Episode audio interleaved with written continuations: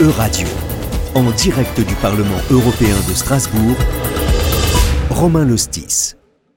Merci à toutes et à tous d'écouter Radio pour cette émission en duplex dans les studios d'enregistrement ici au Parlement européen de Strasbourg. Aujourd'hui, nous allons parler d'un chantier encore en développement mais qui semble avancer, surtout aujourd'hui en pleine crise inflationniste et de hausse du coût de la vie. J'ai nommé le revenu minimum européen. Pour en parler, nous recevons Mounir Satouri. Bonjour. Bonjour. Mounir Satouri, vous êtes député européen français, membre du groupe des Verts et en France d'Europe Écologie. Et au sein du Parlement européen, vous faites notamment partie de la commission de l'emploi et des affaires sociales. Cette semaine, vous avez pris la parole au sein de l'hémicycle du Parlement européen lors d'un débat sur le revenu minimum européen. Résultat, une résolution a été votée et adoptée. Via cette résolution, les eurodéputés appellent à une directive européenne sur un revenu minimum adéquat. Alors, euh, avant d'aller plus loin, faisons un petit point sur les notions dont il s'agit ici. Aujourd'hui en Europe, 21 des 27 États membres de l'UE ont établi un régime de rémunération minimum. Alors ici, on englobe, euh, dans, cette appellation de régime de rémunération minimum, on englobe les salaires minimums, comme par exemple le SMIC en France, mais aussi euh, d'autres revenus plutôt type RSA, revenus de solidarité active, si, si je dis pas de bêtises. Hein, donc ça enveloppe tout ce type de, de dispositifs. Donc une grande variété finalement de, dispositifs de, revenus en, Europe. Il n'y a pas de cadre euh, uni. En vrai, euh, moi depuis mon élection en 2019, je suis venu ici avec la conviction de travailler sur l'Europe sociale. J'en avais ras-le-bol que euh, l'Europe ne soit perçue par nos concitoyens que comme l'outil de la dérégulation, de la concurrence des uns contre les autres, d'être à la fois victime du manque de courage ou de la lâcheté de nos dirigeants, qui viennent décider en conseil à l'unanimité ou à la majorité qualifiée, et euh, du populisme euh, de l'extrême droite. Et donc, depuis le début de ce mandat, mon obsession est de travailler à construire l'Europe sociale. Et on le fait à plein d'égards. Et en vrai, malgré le carcan des traités d'aujourd'hui, on avance. On peut avancer. Il faut beaucoup d'engagement, il faut de la conviction, il faut de la volonté politique et puis de la négociation. C'est comme ça que se construisent des textes ici, dans cette maison. Et donc, on a fait la transparence salariale femmes-hommes. Moi, comme écolo, je la voulais dès 10 salariés. On l'a à 50 salariés. Les libéraux et la droite la voulaient à partir de 500 salariés, c'est-à-dire pour pas grand monde. On a fait euh, la directive contre les plateformes. On a inversé par, dans le cadre d'une directive européenne, la charge de la preuve. Ce n'est plus à celui qui, pour survivre, est obligé de s'en remettre en plateforme pour manger, pour se nourrir ou pour chauffer son appartement, mais à la plateforme de prouver qu'il n'y a pas de subordination pour euh, en cas de litige. Et donc ça, c'est une avancée importante. Ça concerne 28 millions de personnes. On a fait le salaire minimum européen alors que la Commission est venue nous expliquer pendant des heures que ce n'était pas possible, que les traités ne le permettaient pas. C'est ça, oui, vous parlez de carcan euh, sur ces questions sociales. Et vous savez quoi Vous savez quoi Que très peu de compétences. Vous savez quoi On n'a rien lâché et on l'a fait. Aujourd'hui, il y a une directive qui a installé un salaire minimum européen dans chacun des pays. Ce ne sera pas le même chiffre parce que les niveaux de vie sont pas les mêmes, parce que les différences sont tellement importantes qu'on peut pas du jour au lendemain avoir le même chiffre à la fin du mois sur ce salaire minimum. Mais c'est les mêmes critères qui vont le définir. Oui, ce qui a été notre sur... objectif, c'est la décence. Chacune et chacun, demain, va avoir un salaire qui lui permet de vivre dans la dignité. Ça va concerner de manière très concrète. Parce que si sur ces sujets-là... vous mettez derrière sur le ces sujets-là. Oui. Sur ces sujets-là, il faut être concret. Dans deux ans, quand tous les États membres ont ratifié la directive salaire minimum, 25 millions de travailleurs vont voir leur salaire augmenter. La différence de salaire entre les hommes et les femmes, parce que malheureusement, les femmes sont beaucoup plus victimes que les hommes et sont mal payées, va être réduite de 5%. Et la pauvreté au travail va être réduite de 10%. Et là, je viens de vous parler de la pauvreté au travail. La, la résolution qu'on vient d'adopter aujourd'hui, elle s'attaque à la pauvreté en dehors du travail, de celles et ceux qui n'ont pas d'emploi, qui sont exclus du, du marché du travail. C'est ce que je voulais vous demander. Parce que et vous, elle dit plusieurs venez, choses. Vous venez de parler de cette résolution adoptée en octobre dernier sur le revenu minimum.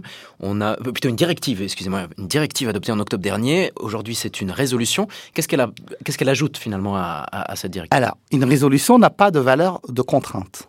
Là, qu'est-ce qu'elle dit notre résolution? Et elle est déjà mieux disante qu'au début des discussions. Elle dit nous voulons partout dans les 27 États un revenu minimum qui permette de prévenir la pauvreté, qu'elle soit au niveau du seuil de pauvreté. sachant qu'il n'y aura vous avez dit un revenu, il y a 27 oui, revenus. Oui, vous avez dit tout à l'heure qu'il y a 21 États qui ont installé un système national de, de, national de revenus, sauf qu'il n'y a que deux États où ce revenu est équivalent au seuil de pauvreté. C'est-à-dire qu'aujourd'hui, il n'y a que deux États sur les 27 qui ont un système de revenus minimum qui permettent de vivre au niveau du seuil de pauvreté. 60% du salaire, du salaire médian. Je crois que c'est 1100 euros. 1100 euros. Environ. Parce que je suis en train de dire que En- en même la France, France le n'y est RSA, pas. c'est 500, 500 euros, je crois. Donc la ça. moitié du seuil de pauvreté. Et la euh, résolution, elle dit pour toutes et tous. C'est pas le cas en France. Le RSA, les jeunes en sont privés. Il y a d'autres pays européens où le revenu minimum, même s'il n'est pas au seuil de pauvreté, les jeunes y ont droit.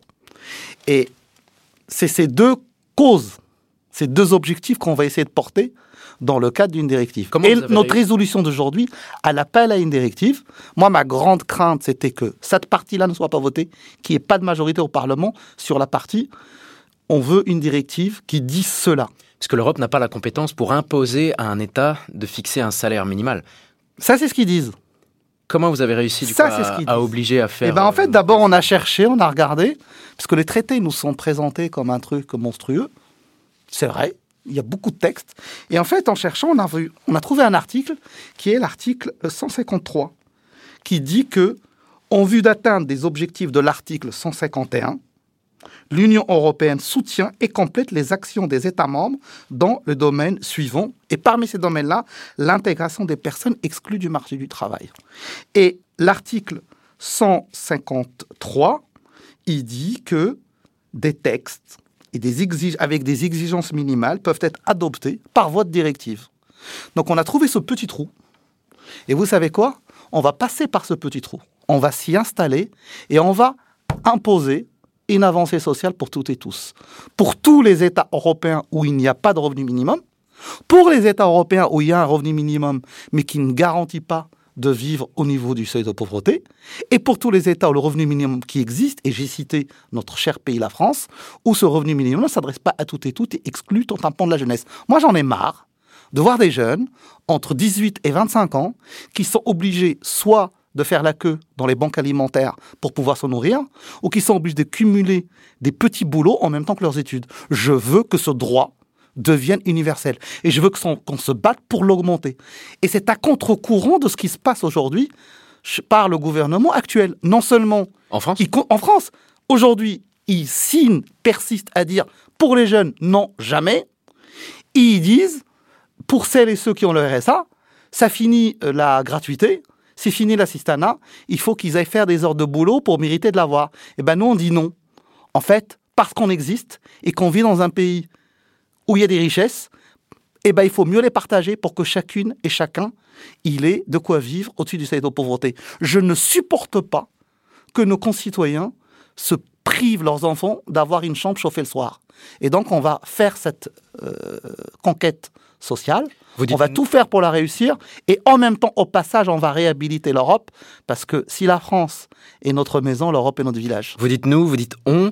Euh, malgré tout, il y a eu euh, de nombreuses voix euh, qui ont voté contre ou qui se sont abstenues lors de ce vote de cette nouvelle résolution. Co- comment vous expliquez cette absence de consensus parmi les eurodéputés Mais parce qu'il y a des gens qui n'aiment ni l'Europe, encore moins l'Europe sociale, et qui n'aiment pas le progrès social. Ça existe. Vous savez, moi, d'où je viens? Je viens des quartiers populaires et j'ai vécu ce que c'est que la misère. Tout ce qu'on peut prendre, on prend. Moi, il n'y a qu'une seule chose qui compte à mes yeux aujourd'hui. C'est qu'on a trouvé une majorité pour adopter cette résolution sur le revenu minimum et qu'on a même trouvé une majorité pour adopter le passage qui appelle à une directive.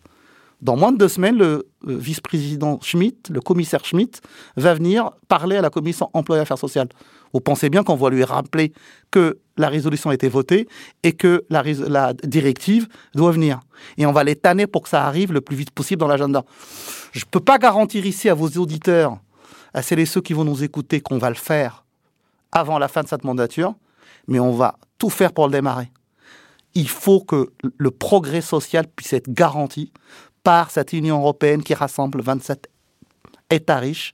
Nous sommes le premier marché au monde. Il y a des richesses, en les partageant mieux, on peut tous vivre dignement. Vous l'avez dit, les eurodéputés veulent que cette nouvelle directive garantisse l'inclusion des personnes actuellement absentes du marché du travail ou encore de certains groupes défavorisés comme les sans-abri. Est-ce qu'on se rapproche de l'idée d'une sorte d'un revenu universel pour des groupes ciblés, comme par exemple le Danemark le pratique pour les étudiants? Aujourd'hui au Danemark, à partir de 18 ans, on peut prétendre à, une aide universelle de, l'État pour euh, une allocution d'études, je crois que c'est ça le... Oui, allocation d'études, pardon, oui. Oui, clairement, on s'en rapproche. On s'en rapproche. Oui, clairement, on s'en rapproche et c'est une bonne chose. Vous savez, euh, ceux qui opposent la question du revenu et la question du salaire en disant ouais mais il faut que le travail paye, euh, il faut sortir de la système. En fait, c'est idiot de les opposer. Les uns les autres se complètent. Et comment ça se ferait Quand on est exclu du marché du travail, et dès l'âge de 28 ans, j'ai été conseiller en insertion professionnelle. Quand on est exclu du marché du travail, la meilleure manière d'y revenir, après avoir travaillé la question de ses compétences, la formation, la qualification et l'adéquation de ses compétences par rapport aux besoins du marché du travail. C'est de vivre dans la dignité, c'est d'avoir un toit. Quand on ne sait pas où dormir le soir, on ne sait pas aller travailler le lendemain, ça c'est une réalité vraie. Quand on n'a pas à manger, quand on mange mal, on travaille mal. Quand on ne sait pas chauffer son appartement, on ne va pas au travail la conscience tranquille. Et donc, l'un peut servir l'autre. Moi, je ne rêve pas d'un revenu minimum pour tout le monde. Je rêve que chacune et chacun soit heureux et de vivre dans la manière dont il a envie de vivre. Et oui, parfois, la vie, elle peut être très dure. Les accidents de la vie, ça existe. Et on peut se retrouver exclu du marché du travail. On peut être en rupture familiale, on peut perdre son appartement, se retrouver dans la rue.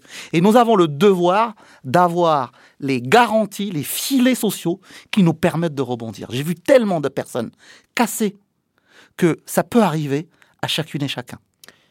Comment s'assurer que les États membres vont respecter euh, ces nouveaux seuils, ou plutôt cette, euh, cette obligation de décence ou d'adéquation pour euh, chaque niveau de revenu minimum dans, chaque pays? Qui se chargera d'établir les contrôles? C'est toujours la même histoire. Sur le, salaire minimum dont je vous ai parlé tout à l'heure, on l'a adopté, la directive existe, les États membres ont deux ans pour le ratifier dans le droit national. Ils ne sont pas obligés d'attendre deux ans, hein. ils peuvent tous le faire tout de suite. Tout le monde parle de la crise, des prix de l'énergie, ils peuvent tous l'adopter tout de suite. Et une fois que c'est adopté, il y a du reporting qui est organisé par la Commission européenne pour aller vérifier si c'est pratiqué de la même manière. Mais il y a aussi tout le reste. Parce que le combat, il ne s'arrête pas le jour où on a adopté une législation. Il faut qu'elle soit ratifiée. Et puis après, il y a les acteurs sociaux, il y a les citoyens, il y a les ONG, il y a les associations. Et c'est notre mobilisation collective qui fait qu'on va transformer cette réalité négative. Moi, je me suis engagé à faire ma part. Du premier jour de mon mandat jusqu'au dernier jour de mon mandat, je ferai ma part. Mais je ne peux malheureusement faire que la mienne. Chacune et chacun peut participer à cette ambition. Enfin, je vais peut-être me faire euh, l'avocat du diable. Je vous parlais donc de, ces oppositions qui existent malgré tout au, Parlement européen. Moi, j'ai entendu un argument, surtout dans ce contexte de, hausse du coût de la vie. Si ce texte cherche à faire monter les, montants justement des revenus minimums euh, à travers toute l'Europe, comment empêcher que ça ne fasse qu'augmenter finalement les prix par effet boule de neige? Moi, j'aimerais qu'on leur donne 800 balles par mois, qu'on leur donne un trimestre pour qu'ils reviennent nous expliquer que euh, ce revenu qu'on va donner, qui garantit cette pauvreté, c'est trop. Finalement, on est on est dans on, est dans les arguments les plus. L'important, c'est d'attacher ce, ce revenu au, mais oui, au seuil de pauvreté finalement. Mais oui, il ne faut pas que ce soit une mesure court terme. Ces nantis qui n'ont jamais connu la difficulté, qui savent pas ce que c'est qu'une fin de mois difficile. Les gens, il y a des gens aujourd'hui qui dès les 10 du mois n'ont plus rien à manger. Ça suffit. Ces discours sont honteux, sont honteux. Moi, j'aimerais que vos auditeurs, vos auditrices, aillent vérifier qui tient ce genre de, de, de, de, de propos et le jour des élections s'en rappeler. C'est c'est indigne de parler comme ça. À présent, donc, euh, le projet en cours, c'est de ratifier cette directive dans les deux ans? Non, non. Aujourd'hui, la résolution, elle existe. Elle a posé les principes, j'en ai parlé tout à l'heure, euh, seuil de pauvreté, euh, universalisme pour toutes et tous, dans chacun des États membres, et dit il faut une directive qui puisse non seulement le dire, parce que des discours, on en a eu. Hein. Dès 1995, il y a eu un bilan, un rapport du Conseil qui a dit qu'il faut des revenus minimums en Europe. Donc là, on veut des actes. On veut que ce soit obligatoire. Et donc, il faut une directive. Qui viendrait compléter celle de octobre dernier? Ou Non, alors, elle la complète dans le panel des outils qu'on met pour garantir l'Europe sociale. Mais on parle bien de, des personnes qui sont exclues du marché du travail. Ceux qui travaillent, c'est le salaire minimum. Mhm. Ceux qui ont exclus, c'est le revenu minimum. Mais elle participe à une logique. Vous avez vu, vous avez remarqué qu'on avait un plan. Et que, oui, évidemment. Et euh, là, pour l'instant, les discussions autour d'une directive n'ont pas commencé. On a un texte voté par une majorité au Parlement qui le réclame. Il faut que la Commission euh, prend acte de cette décision votée par les représentants du peuple et nous fasse une proposition. Une fois qu'on a une proposition à la table, on va regarder ce qu'elle contient. Est-ce qu'on est d'accord avec ce qu'elle contient? Là, on est d'accord, on va valider. Là, on n'est pas d'accord, on va faire des contre-propositions. Il va falloir qu'on retrouve une majorité au Parlement pour y arriver. Et une fois qu'on l'aura voté au Parlement, il faut qu'on aille rencontrer les représentants des États membres ce qu'on appelle le conseil en trilogue pour pouvoir faire une négociation. Et vous savez, moi je suis arrivé, moi je, suis pro-européen. Je suis arrivé avec la conviction que euh, Bruxelles est maltraitée par le manque de courage, la lâcheté de nos dirigeants. Et je m'aperçois qu'en fait, sur la question sociale, les renoncements au Parlement, on finit toujours par se mettre d'accord. Les représentants du peuple, quel que soit leur parti, en vrai, à la fin, on trouve une majorité pour y arriver. Quand ça marche pas, quand c'est retardé, c'est les États membres. Ces bons vieux États-nations que l'extrême droite en France nous explique que c'est la solution à tous les problèmes des Françaises et des Français.